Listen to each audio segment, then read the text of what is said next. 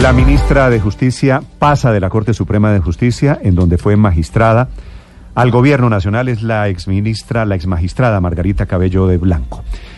Ministra, muy buenos días, bienvenida. Buenos días, Néstor. Gracias, ¿Cómo, muy cómo está, amable. ministra? Felicitaciones.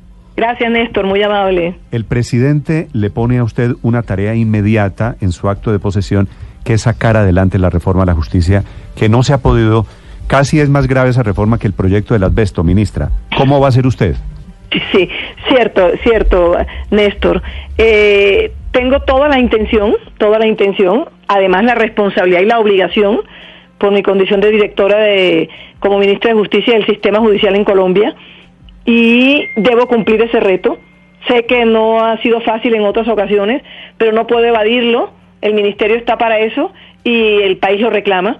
Entonces voy a poner la mejor de mis de mis intenciones, la todo mi esfuerzo para poder coordinar con el proyecto presentado que ya había sido objeto de algunas conciliaciones y de algunas y de algunas eh, socializaciones y acuerdos con lo que tienen las cortes que también ya ellos han conversado, es decir, reunir lo que todo ya hay porque de todo ya hay y tratar de ver cómo conciliamos las posibles diferencias y sacamos adelante el proyecto. Sí. Ojalá, ojalá logremos que el 20 de julio se presente. Las Cortes tienen buenas intenciones.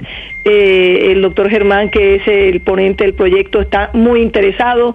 El gobierno está interesado y no quiere ponerse a interferir o a molestar. El Congreso está listo y ávido también de entrar a conversar y a, y a reunir.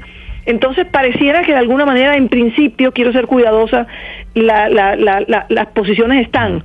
Vamos Sí. a ver cómo lo hago, pero tengo que enfrentarlo y yo sé que el reto es grande y tengo que asumirlo obligatoriamente a pesar de todo. Ministra, el presidente Duque ayer le pidió a usted que sea una especie de bisagra entre el Ejecutivo y la rama judicial, toda vez que usted hasta hace muy pocos días era magistrada.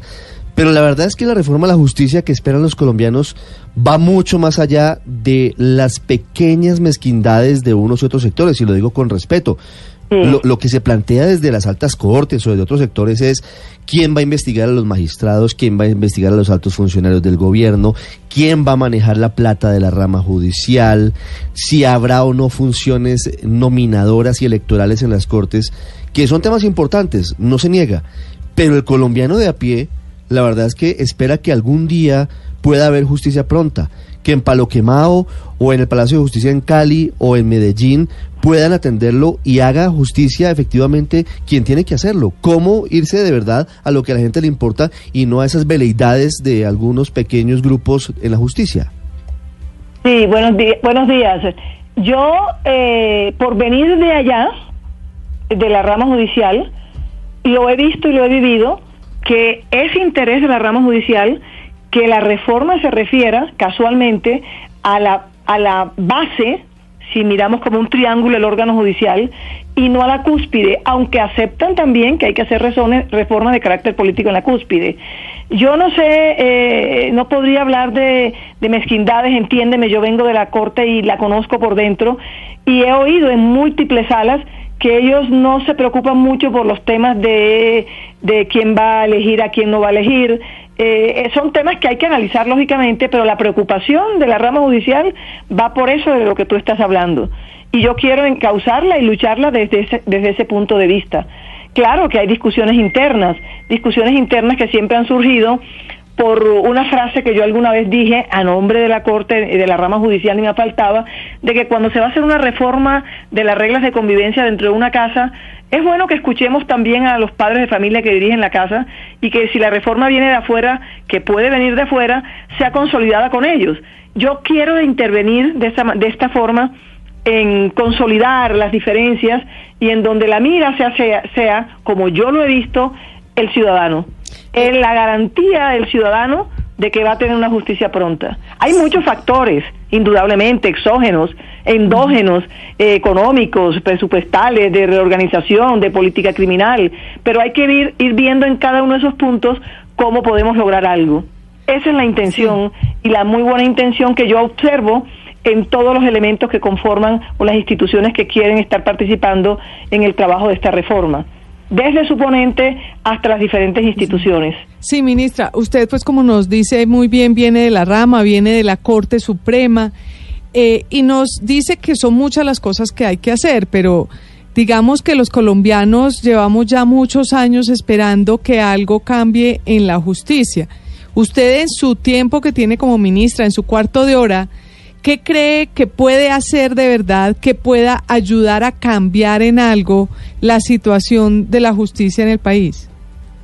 Ser, ser la, la, intermediaria eh, eh, tranquila para poder lograr todos esos aspectos en que contiene ya los proyectos de reforma en donde van hacia ese camino.